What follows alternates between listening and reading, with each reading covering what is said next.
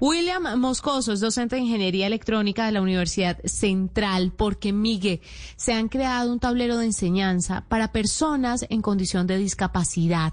Me parece maravilloso todo lo que tiene que ver con tecnología e inclusión.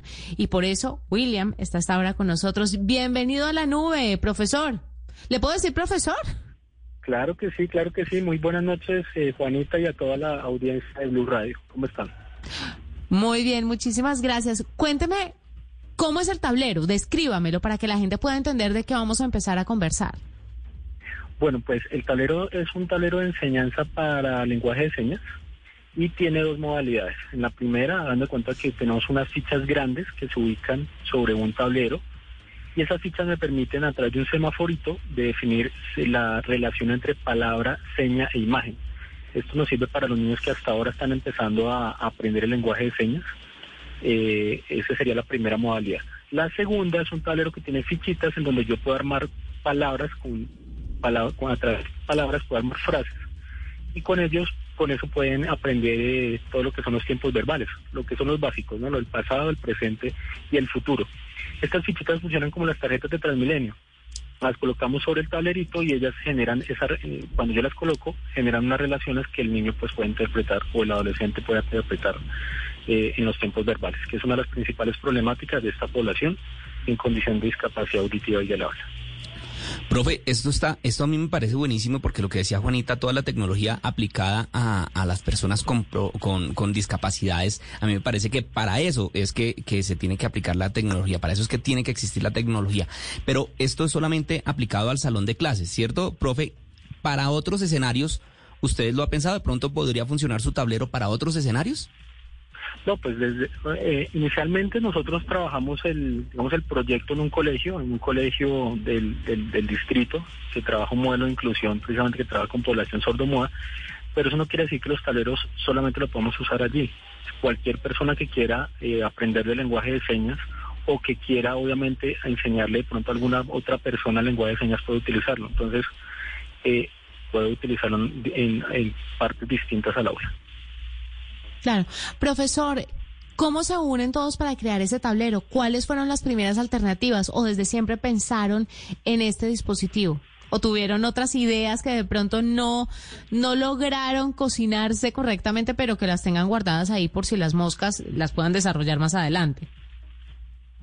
Bueno, pues yo te tengo que decir que esto fue un, un proyecto que empezamos eh, sin saber cuál era la solución. Nosotros lo que hicimos, hicimos fue irnos con estudiantes de, de Ingeniería Electrónica de la Universidad Central fuimos al colegio y empezamos a indagar sobre cuáles eran los problemas que se tenían.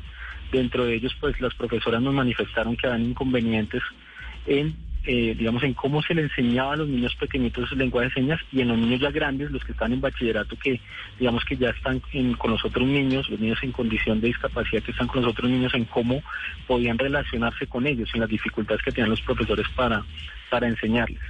Entonces empezamos a mirar todas las problemáticas y de allí pues bien, empezamos a ver distintas soluciones a través de, tableros y formas en que pudieran comunicarse. De allí surgen los tableros utilizando una metodología de diseño que se llama pensamiento de diseño. Pero, pero realmente, claro, empieza uno a generar bastantes prototipos hasta que llega uno al que a los profesores les sirve. Y esto es un poco lo, lo interesante esta tecnología que fue creada desde las necesidades de los, de los profes y obviamente los estudiantes. Profesor, ya con esta patente, ustedes en dónde más lo piensan, en, en, qué otros centros educativos o ya pensaron de pronto en utilizarlo por fuera del país, cómo, cómo van a expander o cómo van a hacer llegar esta, este logro, este avance a otros estudiantes que también lo puedan utilizar. Pues la idea en este momento es que a través de los medios podamos, eh, obviamente, divulgar la posibilidad de que, de que recibamos algún patrocinio para poder hacer varios de estos tableros y poder, poder obviamente, empezar por el país. Eh, llevándolos a otras a otras aulas de clase, ¿no? de, otras, de otros colegios. Y también estamos mirando si de pronto alguna empresa estaría interesada en que podamos nosotros licenciárselo para que pueda hacer la producción en masa. Y digamos que esa es la, oportunidad. Claro, esa es una alternativa maravillosa para masificarlo y de verdad democratizar el acceso eh, a este tipo de dispositivos pues, pues, para todos los que lo necesiten. Además, no solamente pensándolo para entidades de educación, imagínese en salas de juntas también, para personas que, que lo requieran, porque es que a veces eh, se olvida que, que las personas en condición de discapacidad crecen y están en otros escenarios donde deben ser tenidas en cuenta y donde deben, por supuesto, tener las mismas herramientas y alternativas que los demás. Cuénteme cuánto cuesta cada tablero.